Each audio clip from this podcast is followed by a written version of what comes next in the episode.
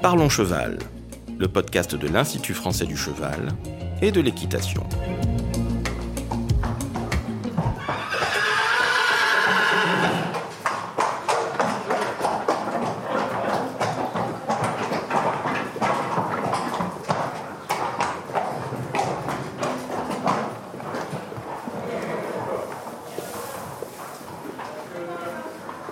Bonjour, je suis Laurent Vigneault de l'Institut français du cheval et de l'équitation. Aujourd'hui, je reçois Anne-Lise Pépin, chargée d'études en économie à l'IFCE, et on vous parle des chiffres et grandes tendances de la filière équine.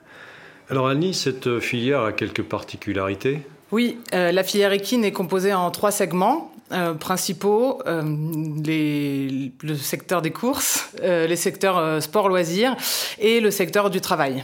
Ok, donc euh, on, a, on a aussi euh, une particularité sur les flux financiers? Alors, euh, particularité, c'est que c'est une grosse filière qui brasse un certain nombre de flux financiers. On a 11 milliards d'euros qui sont générés, dont finalement 9 milliards d'euros qui sont issus des paris hippiques. Oui, c'est la grosse majorité de, de cet argent vient des, des, paris hippiques, en effet. On aura l'occasion d'en reparler. Alors, en termes d'effectifs, euh, qu'est-ce que tu peux nous dire sur cette filière, les effectifs d'équidés Alors, selon les dernières estimations, euh, on estime à 1 24 000 équidés euh, présents sur le territoire français en 2020. Euh, c'est un chiffre qui est plutôt en baisse. Euh, on était à 1 160 000 en 2011, euh, mais c'est du fait d'une baisse de production qui a eu lieu dans les années 2010. là aussi, il y a des grosses disparités entre les différents segments. Alors oui, on a, c'est surtout des équidés de type sel et poney, c'est 70%. Et les chevaux de course, eux, on est plutôt autour de 14%. Et eux sont en baisse aussi ou en augmentation Ils sont plutôt stables. Au niveau des chevaux de course, c'est plutôt stable. Les chevaux de trait, par contre, les chevaux de travail sont eux en baisse régulière. Oui, les chevaux de travail sont eux en baisse régulière. Et alors en matière d'élevage, qu'est-ce que ça donne? Alors en matière d'élevage, euh, si on commence par exemple par les chevaux de travail, on a des naissances qui sont euh, plutôt en baisse euh, depuis 2009, même si on a une légère hausse dernièrement là depuis 2018. Les chevaux de travail, c'est les chevaux de trait surtout, avec 7700 naissances par an. Les chevaux de territoire avec plutôt 1500 naissances par an, et les ânes qui sont plutôt autour de 400. D'accord, oui, donc c'est très peu. Et au niveau sport et loisirs? Au niveau sport et loisirs, euh, on a une production qui est en baisse également depuis 2012, euh, euh, mais qui a été en constante augmentation avant. la reprise est assez marquée aussi depuis 2016 et surtout on a eu une hausse très marquée en 2020 et 2021 qui laisse peut-être présager de, un bel avenir. On est à peu près à 10 500 naissances en chevaux de sport euh, et loisirs et euh, 4 000 en poney. Sur un total de 49 000 naissances en tout. Donc le reste, ce sont les chevaux de course oui, et les chevaux de course, euh, la production, elle est euh, plutôt stable, même si on note un recul quand même en trop. autour de 10 000 naissances, un léger recul depuis quelques années. Et en pur sang, on est plutôt en hausse depuis 2015, autour de 6 700 naissances. Oui, dans, dans, ce domaine de l'élevage, euh, il faut se rappeler, il faut noter que 76% des éleveurs ont moins de deux juments.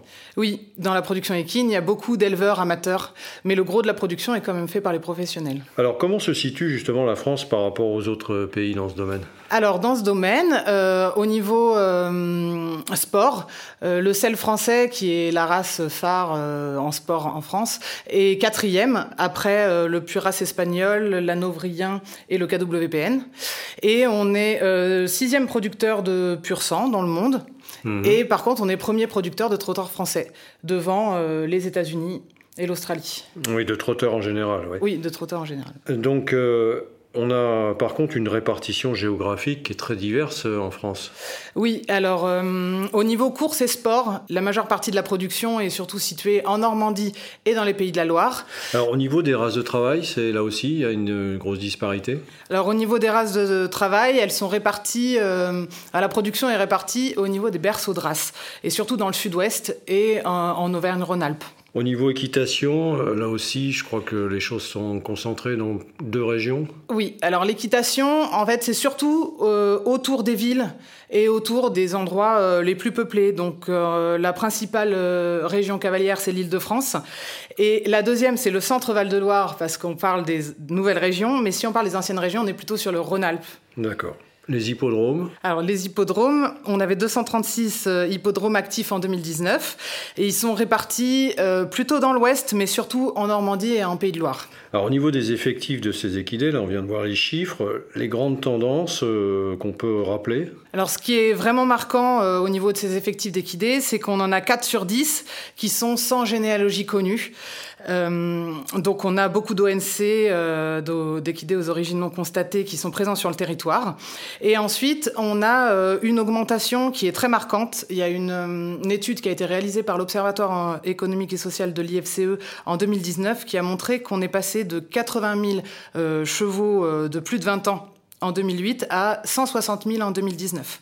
Et ça, c'est dû surtout en fait à la hausse des propriétaires euh, dans les années 90-2000 euh, qui ont acheté des chevaux pour l'équitation et qui les ont gardés à la retraite. Oui, qui les conservent, qui, ne, les, font, ils les font pas abattre. Quoi. Voilà. Alors, on va parler maintenant de l'aspect humain, plutôt de l'aspect emploi. Euh, donc là, tu peux nous donner les principaux chiffres dans ce domaine? Alors oui, euh, donc euh, selon les dernières estimations, on est à 66 000 emplois en activité principale et 80 000 en activité secondaire. Donc ça, je parle d'emplois salariés et d'emplois non salariés.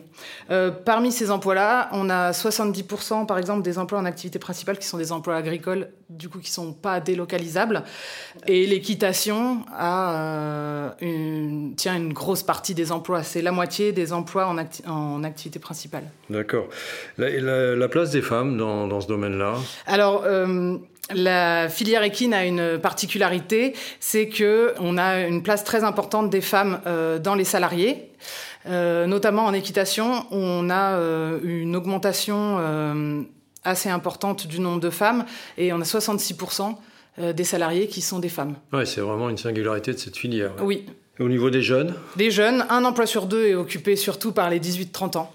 Voilà, c'est une filière qui est assez jeune, au moins au niveau de ses salariés. Donc une filière jeune et féminisée, ouais, donc voilà. une, une, singularité.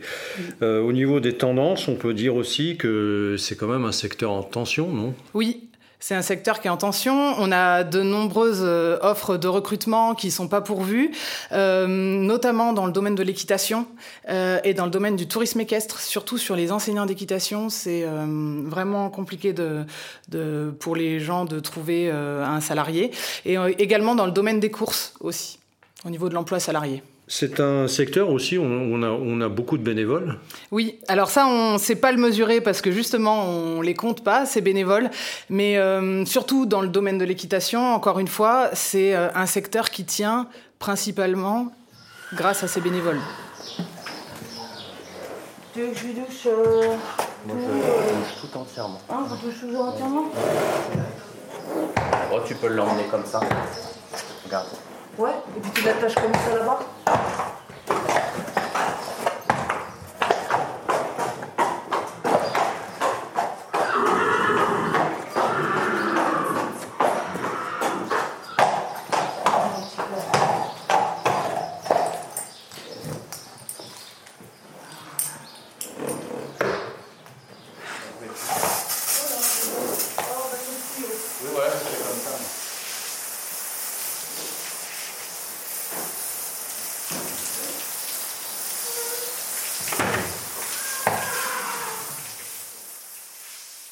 Alors, on va rentrer maintenant dans l'activité proprement dite de cette filière, euh, et c'est notamment les aspects économiques dans ce domaine-là. Est-ce que tu peux nous parler notamment du commerce import-export? Oui, alors d'abord, euh, au niveau du commerce en France, on a eu 83 000 équidés qui ont été achetés en 2021, euh, contre 75 000 en 2020, ce qui, on a quand même une enfin, des transactions qui sont euh, en augmentation. Euh, qui ont énormément augmenté jusqu'en 2010, qui ont légèrement stagné et qui là ces dernières années réaugmentent. Euh, au niveau des transactions, on a surtout, euh, c'est surtout dans le domaine du sport loisir, pour exercer des activités sport loisir, en tout cas que les chevaux sont achetés, c'est 63% des, des transactions. On a 15% dans le domaine de l'élevage euh, et 8% pour, le, pour les courses. Alors tu évoquais un regain d'activité récent. Euh, je crois même qu'en 2021, on a connu une augmentation des prix de l'ordre de 20, de 20%, non? Oui, c'est ça, exactement. Euh, donc on a eu une demande qui a été très très dynamique en 2021, qu'on n'avait pas forcément vu venir. Euh, un, léger, un manque de chevaux, notamment en sport, ce qui fait que les prix ont augmenté de 20%. Donc c'est ouais. pas seulement un effet Covid Non, c'est pas seulement un effet Covid. Euh, la reprise de la, de la demande peut-être, mais en tout cas, euh, il y a eu un creux qui, ça on l'a démontré euh, sur une étude prospective euh, sur le marché du cheval, il y a eu un creux qui est dû en fait à, à un manque de production euh, ces dernières années, dans les Donc années une, 2010. une combinaison de facteurs. Voilà. Au niveau importation, comment sont les chiffres? Alors au niveau importation, euh, on importe euh, 8000 équidés à peu près et euh, on en exporte 21 000. Donc on est quand même, euh, si on compte en nombre de têtes euh, au niveau de la balance commerciale, celle de la France est excédentaire. Voilà, la, la génétique française est assez plébiscitée à l'étranger. Et euh, on a des exports. euh, ah oui, bon, les, les échanges internationaux ont souffert un petit peu pendant la crise Covid, euh, mais sont quand même repartis. Oui, donc plutôt une bonne nouvelle pour la France. oui. Au niveau utilisation, là aussi, on a des chiffres. Comment ça se passe au niveau de la Fédération équestre française? Alors, actuellement, en 2021, on avait euh, 666 000 licenciés.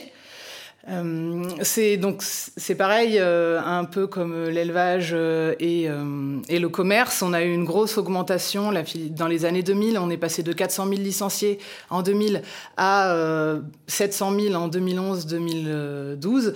Et puis là, depuis, ça diminue légèrement.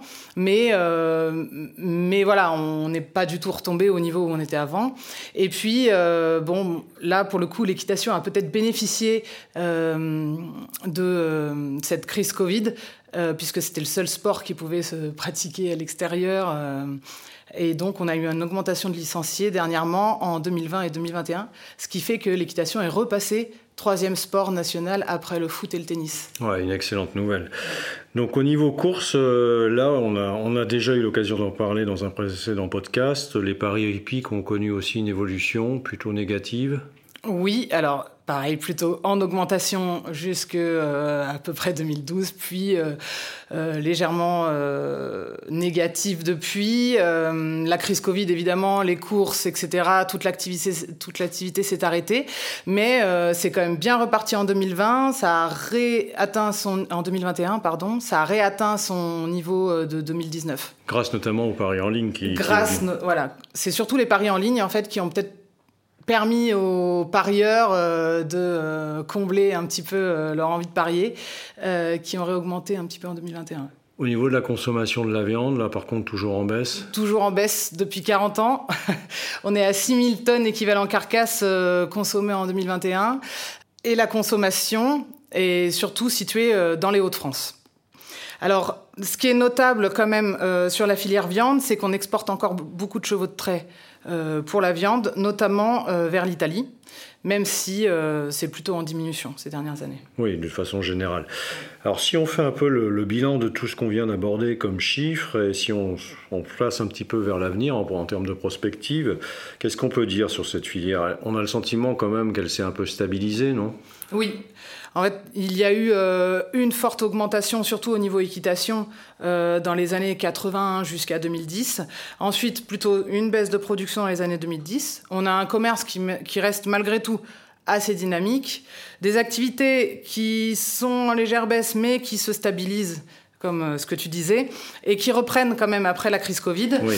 Euh, ce qui fait que euh, on a quand même, euh, faut faire attention, pas arrêter de produire parce qu'on risque de manquer de chevaux, et un problème de recrutement qui est qui est important, mais qui montre une des activités dynamiques. Alors, si euh, on veut en savoir plus euh, dans ce domaine-là, je rappelle que l'IFCE édite un pocket tous les ans dans lequel figurent tous ces chiffres, qui sont également accessibles sur le site internet de l'IFCE, et que paraît chaque année l'annuaire ECUS qui résume l'ensemble de l'activité de la filière.